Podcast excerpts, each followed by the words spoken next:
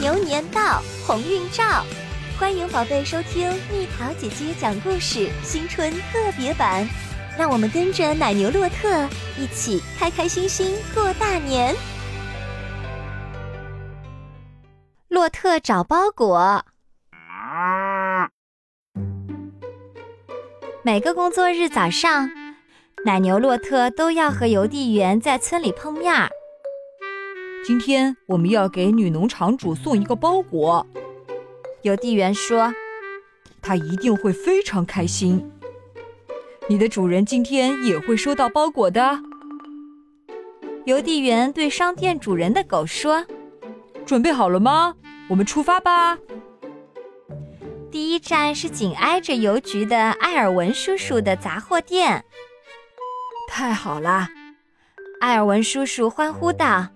这是我期盼已久的包裹。收到包裹的村民都非常高兴。好极了，医生说，收到包裹总会让人充满活力。太棒了，女乡长欢呼道：“凉爽的秋天终于要来了。”棒极了！胖天鹅旅馆的老板嘟囔着。这天气热得我实在受不了了。很好，鹅卵石店的凯特说：“我已经等得不耐烦了。”当经过邮递员家时，邮递员喊道：“等一下，也有我的包裹。”他迅速从洛特的邮包里掏出包裹。现在我们把女农场主的包裹送过去。女农场主去村里买东西啦，她把拖拉机停在邮局旁边，走向杂货店。但愿你不是来买密封广口瓶的，埃尔文叔叔说：“密封广口瓶还没到货呢。”别担心，女农场主说：“我已经订购了密封广口瓶，希望今天就能收到包裹。”女农场主买了一些糖，打算做果酱。今年我的草莓大丰收，她说。当女农场主准备开着拖拉机回家时，她看到一个包裹放在地上。这应该是我的包裹。洛特和邮递员一定是看到了拖拉机，所以把包裹给我放在这儿了。太棒了！太糟糕了，包裹怎么会莫名其妙不见了呢？我们一定是把它丢在路上了。快走，洛特，我们必须找到它。他们向村子的方向跑去。凯特，你看到女农场主的包裹了吗？没有。凯特回答。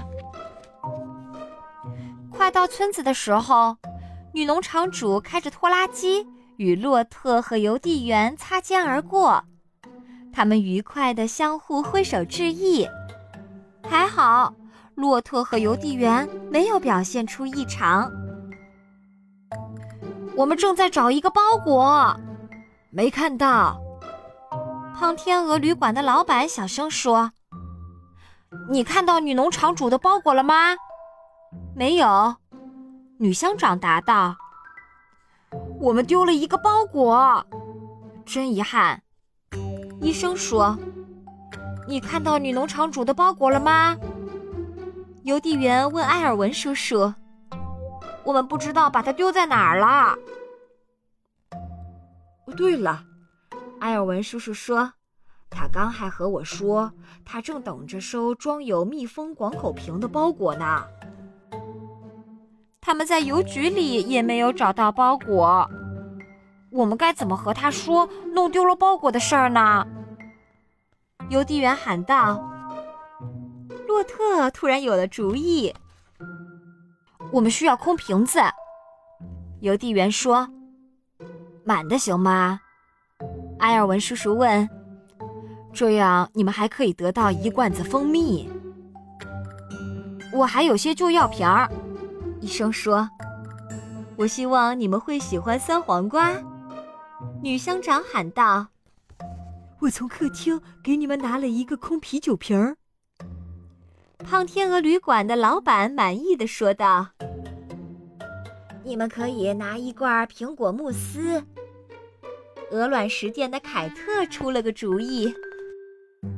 回到邮递员家里，他们还找到了一个空箱子，他今天刚收到的妈妈寄来的包裹。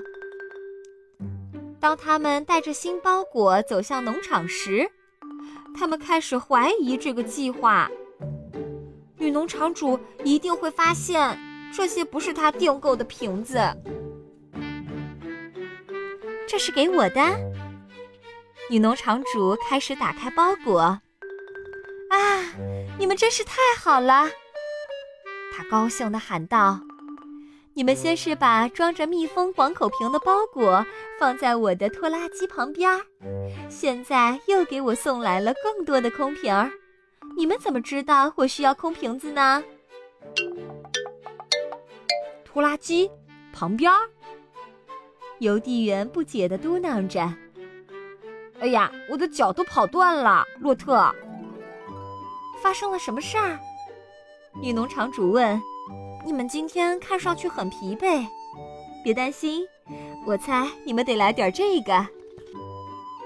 洛特和邮递员美美的吃了一桌的糖果和蜂蜜，外加酸黄瓜和苹果慕斯，当然也少不了女农场主的草莓酱。